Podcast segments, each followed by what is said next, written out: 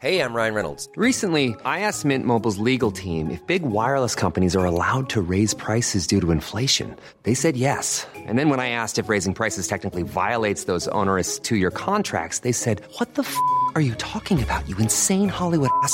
So to recap, we're cutting the price of Mint Unlimited from $30 a month to just $15 a month. Give it a try at mintmobile.com slash switch. $45 up front for three months plus taxes and fees. Promo rate for new customers for limited time. Unlimited more than 40 gigabytes per month. Slows. Full terms at mintmobile.com.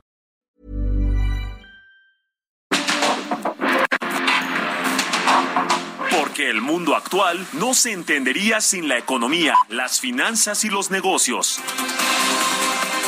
Acompaña a Mario Maldonado, el columnista de negocios más joven y objetivo del periodismo financiero en su programa. Bitácora de negocios.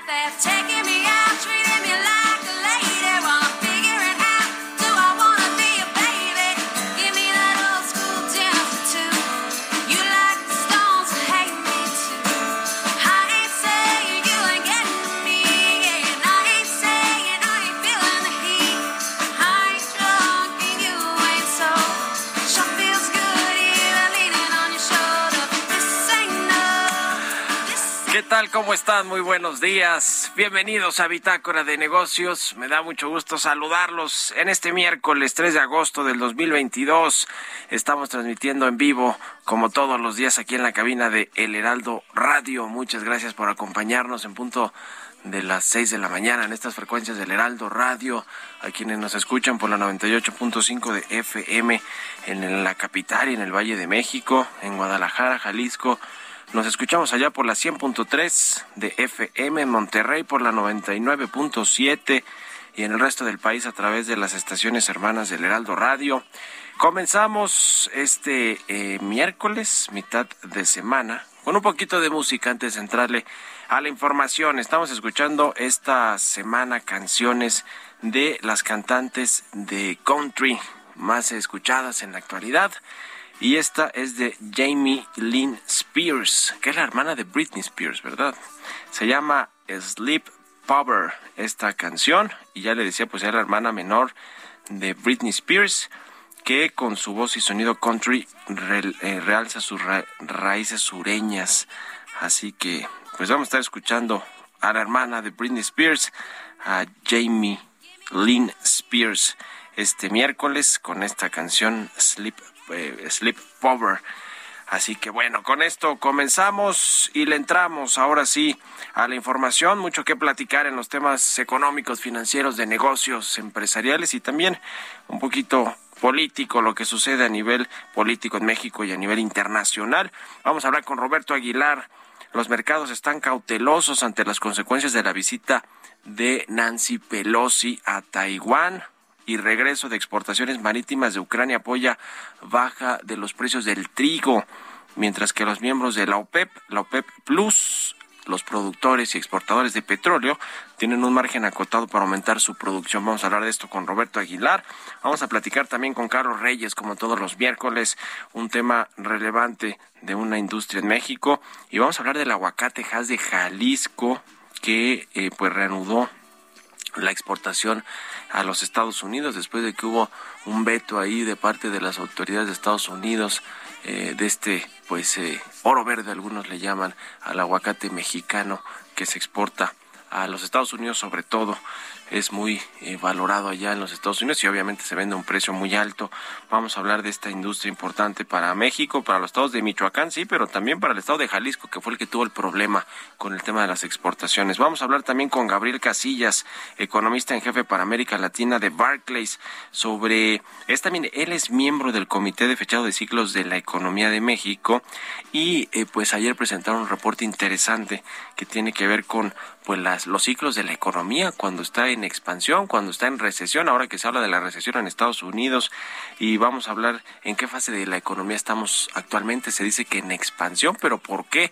¿Y por qué cuando se canceló el aeropuerto de Texcoco estábamos en en la fase eh, recesiva. Interesante conocer los detalles de cómo funciona el tema de los ciclos económicos en México y vamos a hablar de eso con Gabriel Casillas. También hablaremos con Juan Carlos Machorro, socio de la firma Santa Marina y Esteta, especializado en tema de la aeronáutica, del espacio aéreo, de las aerolíneas y precisamente ahora que mencionamos el aeropuerto de Texcoco, vamos a hablar del Felipe Ángeles, los pues eh, pocos vuelos y pasajeros operaciones que tiene todavía. En los dos primeros meses de operación mm, en conjunto no alcanzó ni siquiera el número de pasajeros que vuelan en un solo día en el aeropuerto de la Ciudad de México pero también qué pasa con el aeropuerto capitalino y con el subsidio al aeropuerto Felipe Ángeles. En fin, le vamos a entrar a estos y otros temas hoy aquí en Bitácora de Negocios, así que quédense con nosotros en este miércoles 3 de agosto del 2022. Vámonos al resumen de las noticias más importantes para comenzar este día con Jesús Espinosa.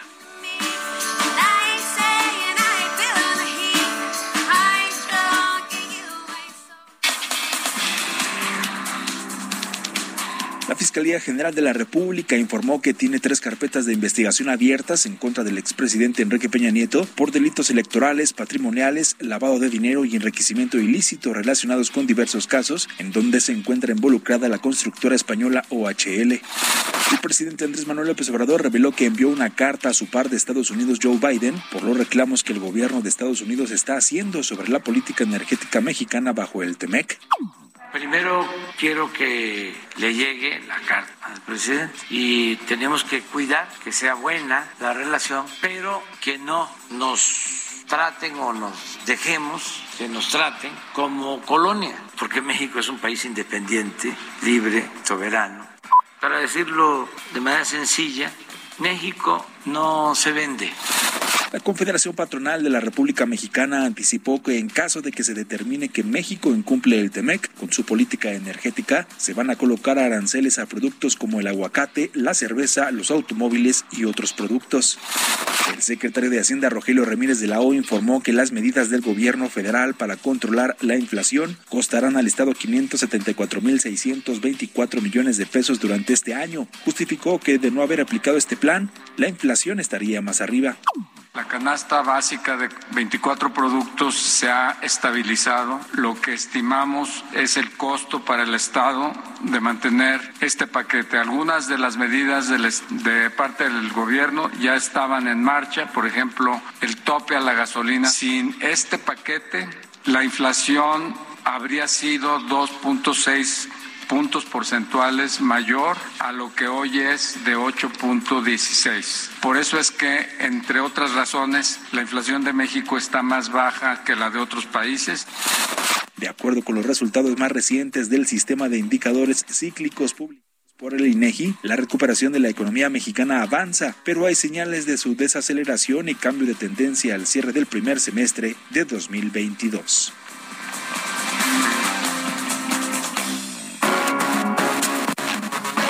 Editorial.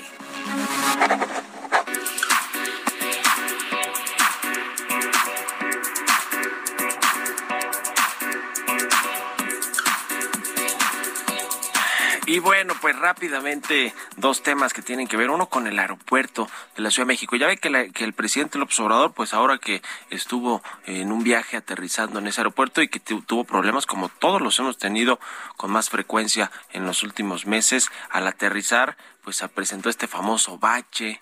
Eh, en, en, una de las pistas de la Terminal 2 y bueno, pues el avión en el que viajaba el presidente tuvo que eh, retomar el vuelo y dar una vuelta en el espacio aéreo mexicano para después volver a aterrizar. Desde ahí el presidente López Obrador, pues como que se soltó o tronó en contra del aeropuerto de la Ciudad de México, que ya lo había hecho en eh, veces anteriores, pero a partir de este evento eh, fue que ha amagado con cerrar por lo menos parcialmente la Terminal 2 para supuestamente repararla, ¿no? Ya ve que dice que además de este bache o cráter, que fue lo que le molestó, que dijo en su momento el piloto, pues hay hundimientos, dice que tiene una falla estructural grave, que se va a ver qué se hace con este aeropuerto, pero imagínense que si lo cierran, de por sí está saturado el aeropuerto capitalino y de por sí las aerolíneas y los pasajeros no quieren ir a Santa Lucía, al Felipe Ángeles, no porque, pues por capricho, porque no quieran, sino porque no hay conectividad eh, terrestre ni, ni aérea, ni servicios de hotel, restaurantes, tiendas para los pasajeros, lo que tiene cualquier,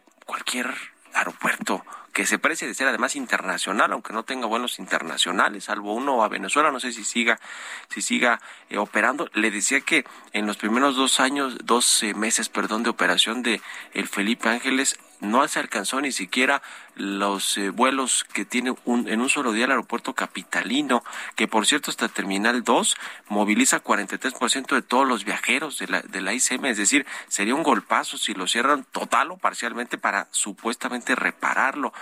Y, y, lo, y lo curioso es que el presidente Observador se quejaba precisamente de que cancelar, eh, digamos, uno de los argumentos era que cancelar el aeropuerto de Texcoco, además de que era muy fastuoso y muy caro y que los funcionarios del sexenio pasado compraron los terrenos aledaños para hacer negocio ahí, que es cierto, eso es cierto, y, qué bueno que, bueno, pues por lo menos ahí se les castigo con eso. Eh, pero uno de los argumentos era que se iba a cerrar el actual aeropuerto capitalino, el de la Ciudad de México, dijo el presidente, querían hacer una especie de centro comercial como Santa Fe. Y bueno, pues ahora el que lo quiere cerrar es él, pero porque no no quieren volar las aerolíneas ni los pasajeros en Santa Lucía y no levanta ese, ese tema. Ya habíamos platicado aquí de que la Subsecretaría de Transporte inició negociaciones con empresas privadas para que le inyecten lana, dinero al aeropuerto capitalino a cambio de una participación minoritaria. Va a tener control o tendría el control supuestamente el gobierno, pero esto nos dicen pues ya no voló fueron unas pláticas fallidas, y no porque no hubiera interés ¿eh? de una empresa en particular, sino porque pues dicen que la línea de Palacio Nacional es que se quede como está. ¿Y cómo está? Pues está mal. ¿O ustedes qué opinan? Escríbanme en Twitter, arroba Mario Mal, y en la cuenta arroba Heraldo de México. Industria y economía.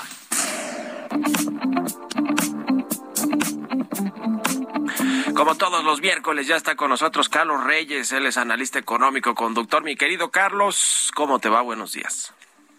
Estimado Mario Maldonado, muy buenos días. Buenos días al auditorio de Bitácola de Negocios. Oye, Mario, pues a finales de la semana pasada habrás eh, dado cuenta, pues se celebró este reinicio de exportaciones del aguacate Hass a Estados Unidos con un embarque de 201 toneladas que salió precisamente de, de Jalisco. Y bueno, se calcula que se podrán vender al vecino del norte 608 huertos, lo cual, bueno, pues es una buena noticia, Mario, para el sector exportador y para el agro mexicano, porque bueno, e, es, es conocido, es sabido que pues este es uno de los principales productos que México ofrece al mundo y más a nuestro principal socio comercial, en este caso, pues el embarque sale del el estado de Jalisco. Y es que tan solo en esas entidades, Mario, hay datos importantes en términos económicos. En, en Jalisco, la industria del aguacate genera alrededor de 12 mil empleos directos y 22 mil indirectos. Y hay más de 22 mil hectáreas ubicadas en las zonas libres de plaga que están precisamente enfocadas al aguacate. Cuentan además con huertos altamente tecnificados, infraestructura, sistemas para el seguimiento de la trazabilidad. Tan solo el año pasado, el Estado exportó 113 mil toneladas a más de 25 países. Obviamente, principalmente va a Estados Unidos, pero también incluye, por ejemplo, Canadá, España, Japón, y bueno, desde hace algunos años se sabe que México pues es líder en su cultivo y exportación, hablando ya como país. Eh, este fruto que es pues representativo de, México se consume en 51 países y ocupa el primer lugar en el ranking mundial de productos exportados a todos los destinos. Y el valor, el valor Mario no es nada despreciable, el valor asciende a un total de 3.104 millones de dólares en la industria y la venta a Estados Unidos equivale a 2.473 millones de dólares. Pero la presencia de este alimento pues está muy marcada en todo el mundo. México pues es el principal productor de aguacate en, en, en el a nivel internacional y fíjate que esto es importante porque prácticamente el 32% de la producción mundial de aguacate, estamos hablando de que prácticamente una tercera parte del aguacate que se produce en el mundo proviene de México y principalmente de eh, pues de Michoacán, por ejemplo, que también de Jalisco se produce mucho este este fruto. Por lo anterior, bueno, para muchos pues el aguacate y en específico este tipo de aguacate, el aguacate Hass, pues es considerado y así le han llamado Mario el oro verde que bueno, pues eh, de alguna forma sobresale del, del resto de productos, aunque hay otros tipos de aguacate como el bacón, el criollo, el pinkerton, bueno, pero el aguacate Hass, pues ese es el más importante. Y también, pues un, un aspecto que hay que resaltar es que la resistencia que tiene este aguacate Hass, pues es que le permite y le facilita que sea pues más exportable a nuestro país. Y bueno, en ese sentido, en el crecimiento de la producción y exportación de aguacate en México, pues ha sido verdaderamente exponencial. Fíjate, este dato, Mario, en 1994 se comercializaban tan solo a Estados Unidos seis mil toneladas. Hablando del año pasado, ya fueron un, ya más de diez mil toneladas. Es decir, somos una verdadera potencia. Estados Unidos, pues prácticamente nos compra todo el aguacate y ahora con este anuncio porque, bueno, otra vez se va a vender el aguacate Hass a Estados Unidos, después de que, bueno, recordarás, Mario, que hubo un problema de inspección y certificación en los huertos mexicanos. Estos ya quedaron eh, debidamente autorizados por las autoridades estadounidenses y, bueno, se va, se va el aguacate Hass, producto representativo de, de México en el mundo, y recordarás que también le hemos platicado, Mario, lo que representa, por ejemplo, en eventos como el Super Bowl, la venta de aguacate, un, un tema que tiene que ver y estrechamente ligado en la economía de México a Estados Unidos, exactamente aquí en un solo producto, Mario. Pues sí, importantísima esta industria, este sector para México. Gracias, Carlos. Un abrazo, buenos días. Mario, muy buenos días. C. Reyes Noticias en Twitter, así está Carlos Reyes. Vamos a otra cosa. Economía y mercados. Roberto Aguilar ya está aquí en la cabina del Heraldo Radio. Mi querido Robert, buenos días. ¿Cómo estás, Mario? Me da mucho gusto saludarte a ti y a todos nuestros amigos. Rápidamente te comento que pues hoy las bolsas subían ligeramente en un contexto de volatilidad en Asia y el dólar recortaba ganancias iniciales, ya que los mercados pues están analizando las posibles consecuencias de la visita a Taiwán de la presidenta de la Cámara de Representantes de Estados Unidos, Nancy Pelosi. Bueno, que como sabes, desde hace días ese es el tema a nivel global. Ha marcado también o ha generado mucha geopolítica entre Estados Unidos y China, pero además también diversos ejercicios militares por parte justamente de China y una serie de sanciones comerciales y productivas todavía de baja escala. Los futuros de las bolsas estadounidenses también con discretos avances. También te comento que tres miembros de la Reserva Federal dijeron que tanto ellos como sus colegas siguen decididos y completamente unidos a la hora de elevar las tasas de interés en Estados Unidos hasta un nivel que frene de forma más significativa la actividad económica y haga mella justamente en la inflación más alta desde la década de 1980. Dos de ellos, que es la presidenta de la Fed de San Francisco y el presidente de la Reserva Federal de Chicago, son ampliamente considerados como partidarios de políticas monetarias flexibles. Ahora los operadores, Mario, ven una probabilidad alrededor del 40% de que la Fed suba otros 75 puntos base en su próxima reunión de septiembre. También hoy, interesante, hay una reunión de la OPEP Plus Kazajistán, miembro justamente de este organismo, dice que podría aumentar la producción de petróleo para evitar el sobrecalentamiento del mercado en un momento en que el grupo de productores de crudo se reúne justamente en un contexto de presión por parte de Estados Unidos para añadir barriles al mercado, mientras la mayoría de los miembros ya han agotado su potencial de producción. Interesante porque, bueno, al final del día implícitamente están reconociendo que la capacidad productiva ah, y también debido a algunas sanciones de Estados Unidos, pues limita justamente a este grupo de países productores de petróleo a poner más barriles en el mercado. También te comento que ayer los futuros del trigo en Estados Unidos bajaron más de 2% y esto a raíz de que se reanudaron las exportaciones marítimas de granos desde Ucrania y bueno, pues salió primero un barco, esperamos que siga este flujo y bueno, pues esto al final atenuaba las preocupaciones sobre la oferta mundial y el alza del dólar volvía menos competitivo el cereal estadounidense a nivel mundial. Los futuros también del maíz y la soya también bajaron en una inesperada mejora de las condiciones semanales de los cultivos en Estados Unidos. El tipo de cambio, Mario, fíjate, ahora está cotizando en 20.64, tocó un 20.82.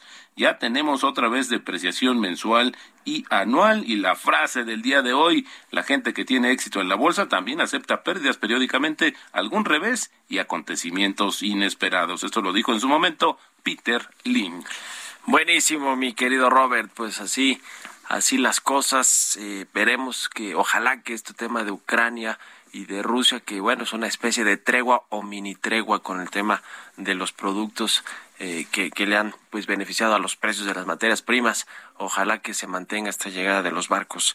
Gracias, Roberto Aguilar. Al contrario, Mario, muy buenos días. Sigan a Roberto Aguilar en Twitter, Roberto AH, son las seis con veinticuatro. Vámonos a la pausa de la media y regresamos con más aquí a Bitácora de Negocios.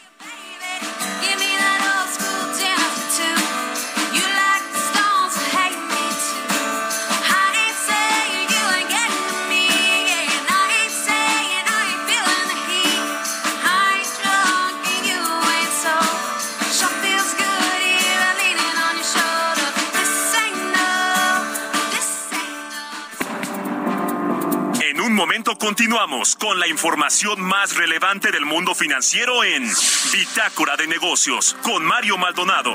Regresamos.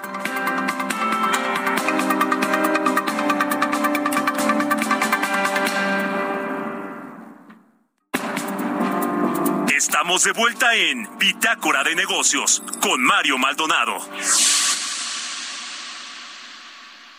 Si tienes una mueblería o eres interiorista, tienes que visitar Expo Mueble Internacional. En cada una de sus ediciones encuentras la más amplia variedad de muebles y decoración que tu negocio o proyecto necesita. Todo con gran calidad y diseño directo de fabricantes. La cita es del 17 al 20 de agosto en Expo Guadalajara. Regístrate en www.expomuebleinternacional.com.mx y redescubre Expo Mueble Internacional.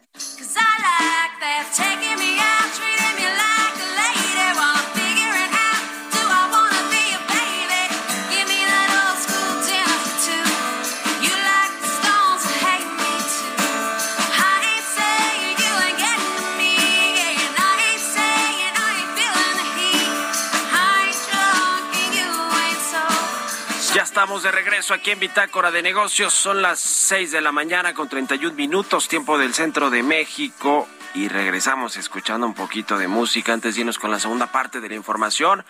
Estamos escuchando esta semana canciones de cantantes de música country, las que le gustan a Jesús Espinosa, a nuestro productor. Hiring for your small business? If you're not looking for professionals on LinkedIn, you're looking in the wrong place. That's like looking for your car keys in a fish tank.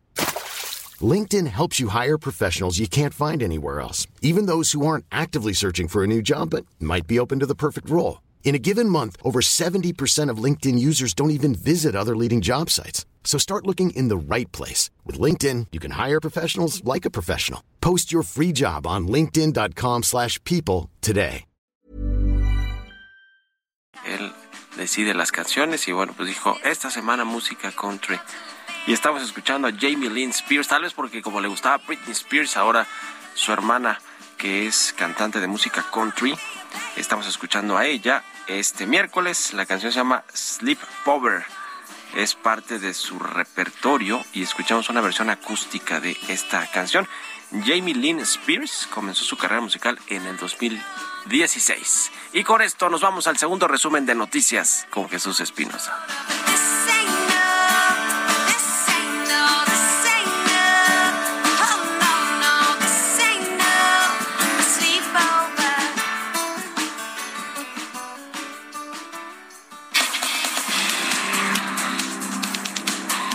Octavio Romero Oropesa, director de Petróleos Mexicanos, prometió que para 2024 la empresa productiva del Estado va a cubrir 60% de la demanda de fertilizantes en el país.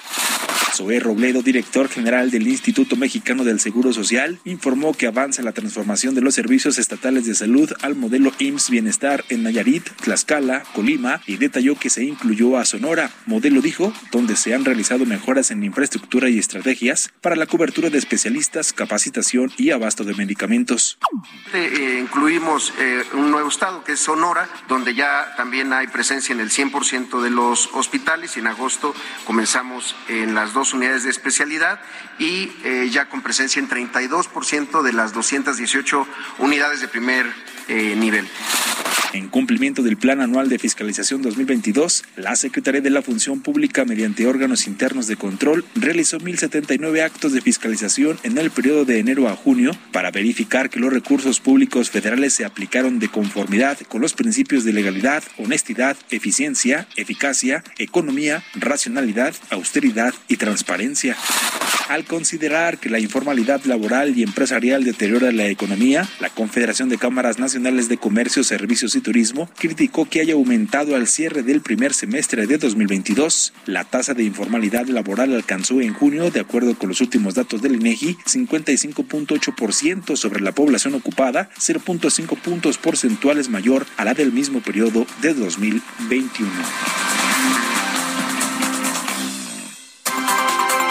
Entrevista.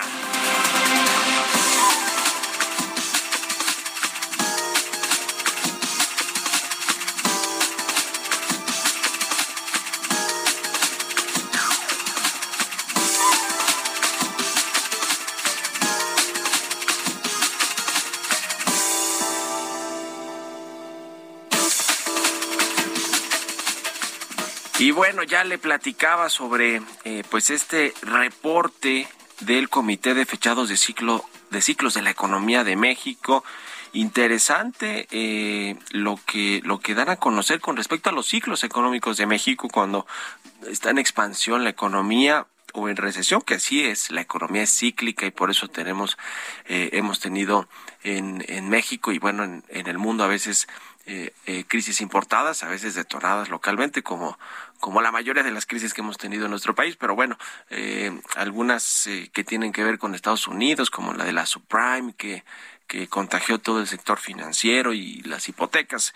Pero bueno, después han habido otras crisis, como la del COVID-19, se habla también de de eh, pues cuando se canceló el aeropuerto de Texcoco, pero nos encontramos actualmente en un ciclo de expansión que inició en junio del 2020 y todavía no ha llegado pues a su a su fin ese ciclo expansivo de la economía nacional. En fin, vamos a platicar más detalles y que nos explique eh, mejor con Gabriel Casillas, él es economista en jefe para América Latina de Barclays y miembro de este comité de fechado de ciclos de la economía de México. ¿Cómo estás, eh, Gabriel? Muy buenos días.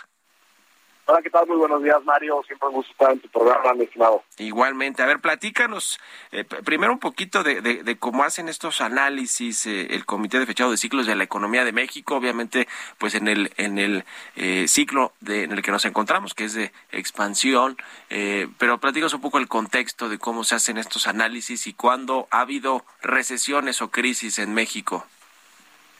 Venga, querido Mario. Pues mira, eh, en general, este, pues lo que pasa es que los ciclos económicos vemos, ¿no? Que hay estas fluctuaciones, como tú bien lo comentabas, pero realmente saber cuándo empiezan y cuándo terminan, pues no, no se sabe así se cierta. Algunos, como tú sabes, eh, sobre todo eh, en los medios se utiliza con mucha frecuencia esta eh, regla de los dos trimestres consecutivos de, contracción económica, y se dice que es una recesión técnica, pero realmente pues no, no necesariamente se cumple eso, ¿no? Inclusive, por ejemplo, en Estados Unidos, la última recesión que hubo nada más duró un trimestre, entonces ni siquiera se cumplió eso. Y normalmente, por ejemplo, en el caso del comité, decidimos utilizar eh, series mensuales, ¿no? Aprovechando que tenemos el IGAE, entonces para que no se pierda información, etcétera. Pues las discusiones eran eh, desde el punto de vista eh, pues, estadístico, ¿no? De ver realmente cuándo se cumple la, una definición más académica de, de recesión, sobre todo, porque identificar las recesiones, y obviamente cuando no hay recesiones, pues hay expansiones, ¿no? Entonces, eh, para identificar esas recesiones, Mario, eh, pues se, ha utilizado eh, esta definición que, que son con tres ángulos, ¿no? Que tiene que tener cierta profundidad, ¿no? La, la contracción económica. Dos, que tiene que tener cierta duración. Y tres, que tiene que tener cierta difusión. Y este último punto de difusión, que quiere decir que, que para que sea caracterizada como recesión, tiene que ser generalizada, ¿no? Esa es la parte que cuesta más trabajo. Entonces, por ejemplo, en la parte de análisis estadístico vimos, eh, obviamente no las liga vimos muchas otras series eh, económicas, eh, vimos también, por ejemplo, cómo se comportó el ITAE, ¿no? Este índice trimestral de actividad estatal, vimos por estados, vimos por sectores, que para justamente ver pues, qué tanto era difundida esta, pues, las contracciones que identificábamos. Y, y después de eso, además, análisis ya estadísticos de, alto nivel en donde hay ciertas eh, herramientas que nos permiten saber también qué tan difundido es eh, estos choques y al final del día eh, el análisis histórico, ¿no? Como tú bien ya comentabas algunos de los aspectos de algunas de las recesiones, pues, en el análisis histórico cómo queda, ¿no? Entonces con esto las discusiones eran muy interesantes, muy ricas, sea, la verdad el perfil del comité era bastante amplio con, con, gente de, la verdad, de muy alto nivel que el proceso de aprendizaje fue muy bueno. Y, por fin, al igual que, en Estados Unidos con este Comité de Fechado de Ciclos de, la Agencia de Economía de, Investigación Económica, el NDR, pues ya México ya cuenta con uno, ¿no? Entonces, un poco para, cerrar esto de las recesiones, pues identificamos, eh, identificamos eh, seis ciclos, ¿no? Cinco ciclos completos y un ciclo que está incompleto porque todavía no sabemos cuál. Ya estamos en fase de expansión, como tú bien lo comentaste, a partir de de mayo de 2020, eh, perdón, de junio de 2020, pero no, no sabemos cuándo va a acabar. ¿no? Y algo importante, Mario, es que el comité, dos cosas del comité. Uno, eh, ya una vez que, que, sacamos estos, estos ciclos económicos, pues no nos pronunciamos eh, con respecto de política económica, etcétera. O sea, lo dejamos para que sea un esfuerzo realmente académico y esto se utilice para quien quiera.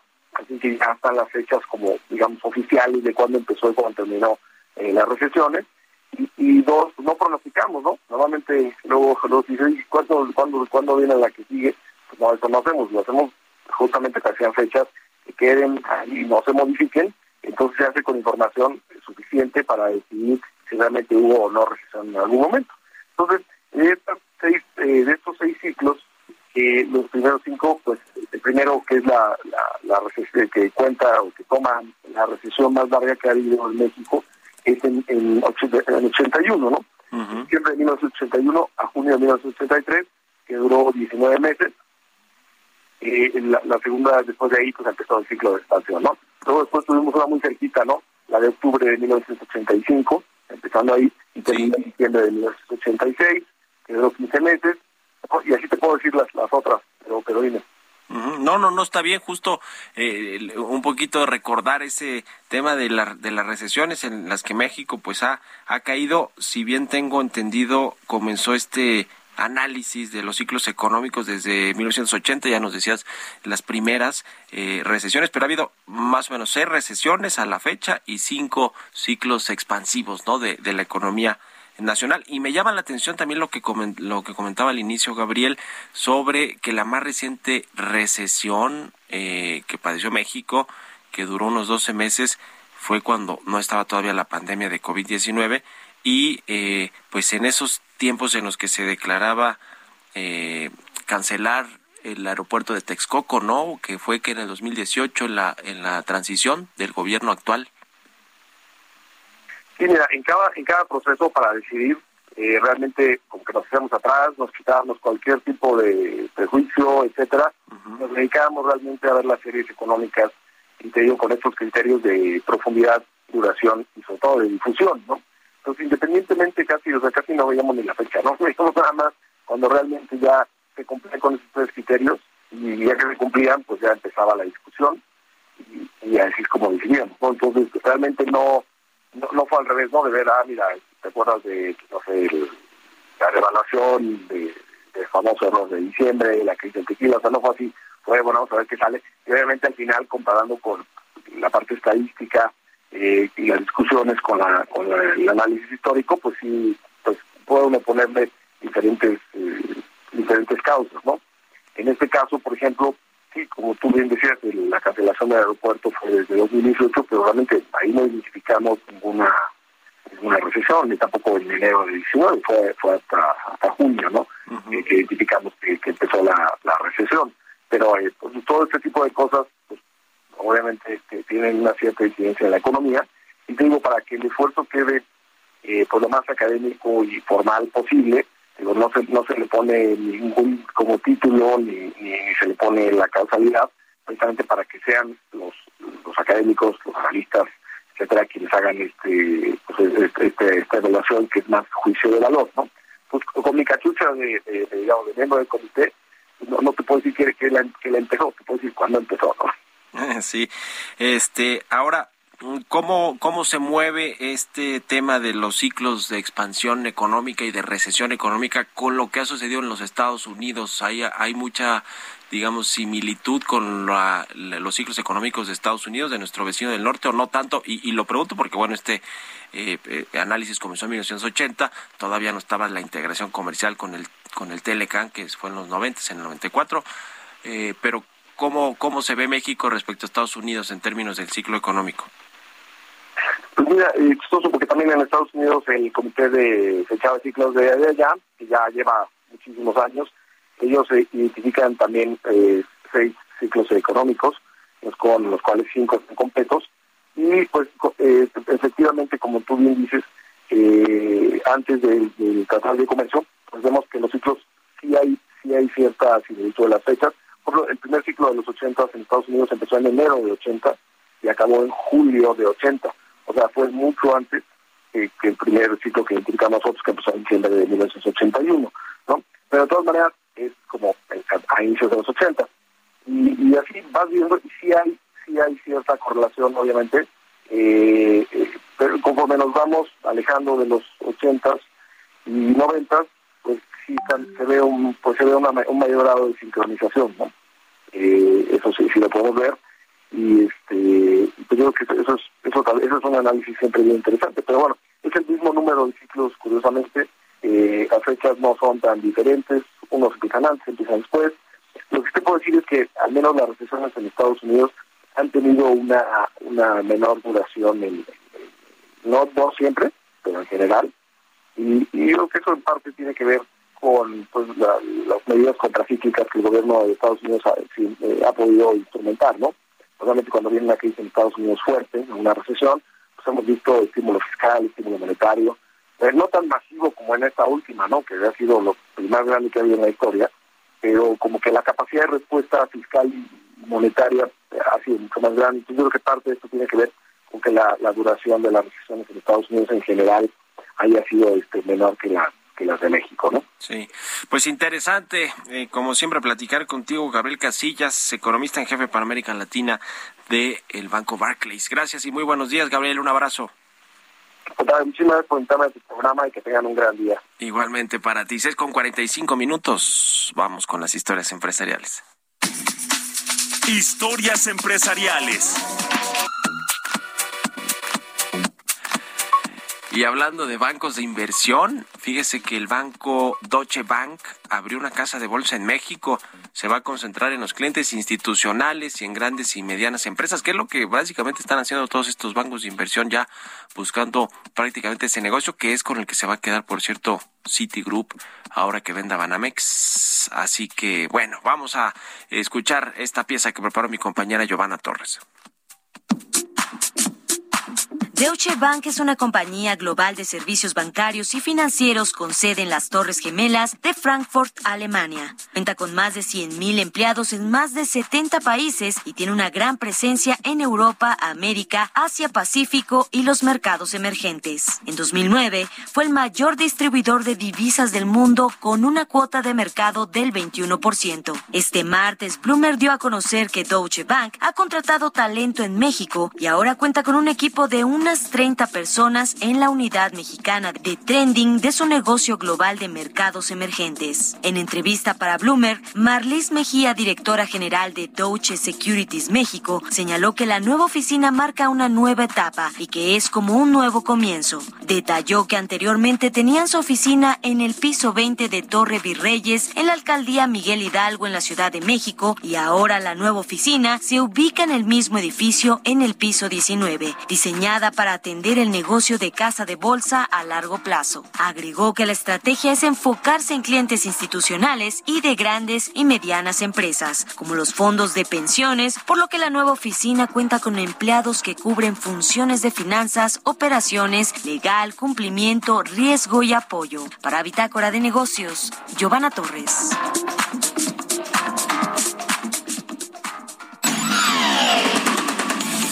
Mario Maldonado en Bitácora de negocios.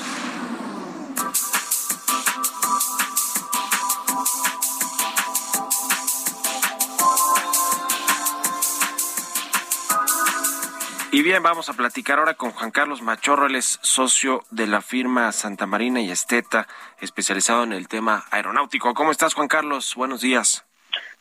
Mario, muy bien, qué gusto saludarte a ti, a tu auditorio. Muy buenos días, gracias por la invitación. Igualmente, gracias a ti. Pues eh, platicar sobre el tema del aeropuerto Felipe Ángeles, que pues en los primeros dos meses de operación no alcanzó la cifra de usuarios de viajeros en el aeropuerto de la Ciudad de México, el Benito Juárez, en un solo día. Pero bueno, más allá de eso, que le ha costado trabajo levantar el vuelo al aeropuerto Felipe Ángeles, pues también el subsidio del gobierno federal es importante, ¿no? Ya se triplicó el monto del subsidio que se va a asignar para este aeropuerto este año. ¿Cómo ves el asunto? Mira, delicado, pero desafortunadamente ya se había anticipado, Mario. Y efectivamente, como bien comentas, desde el día de ayer circuló una nota en algunos medios derivado del informe trimestral de finanzas públicas de la propia Secretaría de Hacienda, donde efectivamente pues va de un monto de alrededor de 400 millones a 1.3 miles de millones de pesos. Entonces, efectivamente lo que dices es absolutamente correcto. Y si eso lo trasladas, por ejemplo, al subsidio por pasajero del AICM de 16 pesos, en el caso de AICM es 4.705 pesos por pasajero. A ver, eso tiene que ver, Mario, desde luego con que pues no está teniendo operaciones el Felipe Ángeles.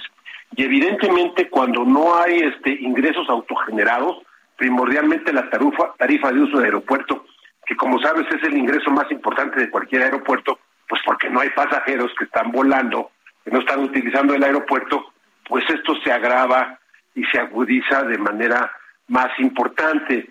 Entonces, bueno, pues sí, este, en tanto no haya por una parte una conectividad terrestre, pues asequible para nosotros que pues estamos dispuestos desde luego a ir al Felipe Ángeles, pero cuando esté listo, parecería que se precipitó un poco en aras de inaugurar esto precisamente el día del natalicio del presidente Juárez, y bueno, pues no está listo el aeropuerto todavía, hay mucha infraestructura que le hace falta, y pues evidentemente al costo de construcción del AIFA, que está eh, calculado aproximadamente en 85 mil millones de pesos, más otros 17 mil millones de pesos por el tema de conectividad carretera, que además no acaba de terminar y muy probablemente va a costar más dinero, pues ahora hay que sumarle este monto de subsidios, Mario.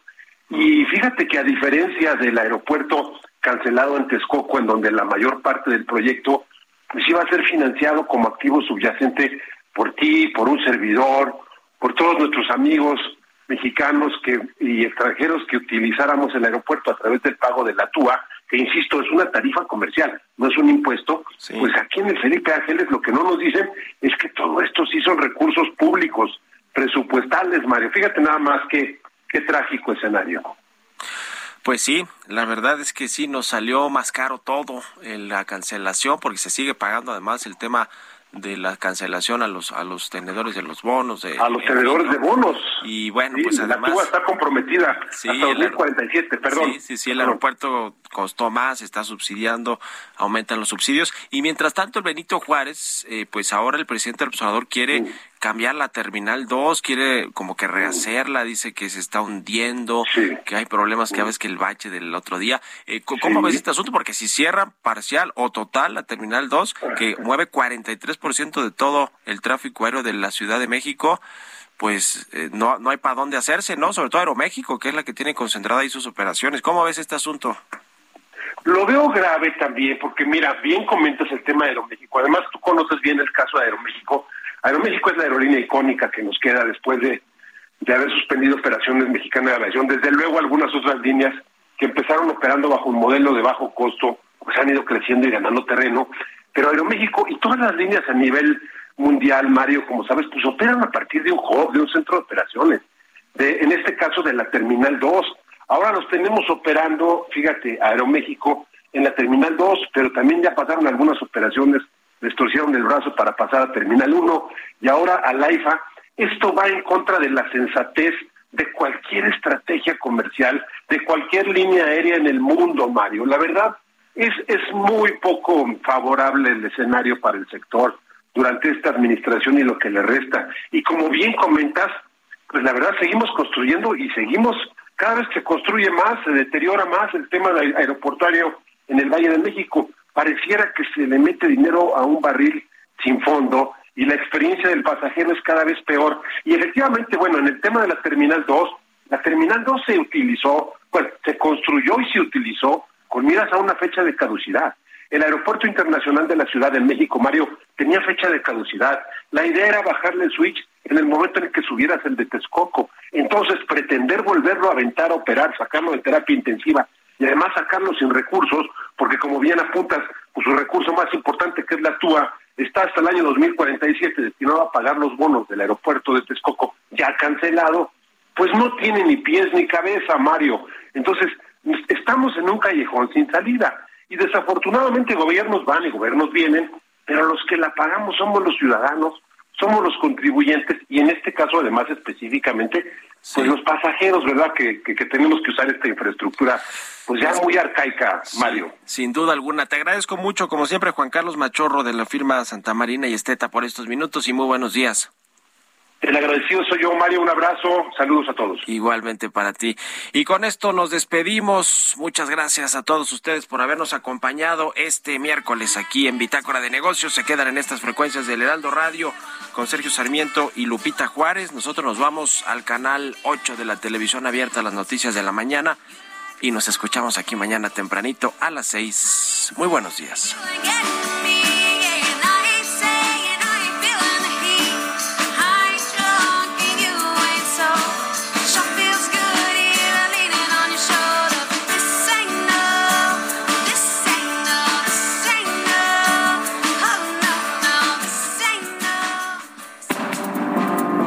Esto fue Bitácora de Negocios con Mario Maldonado.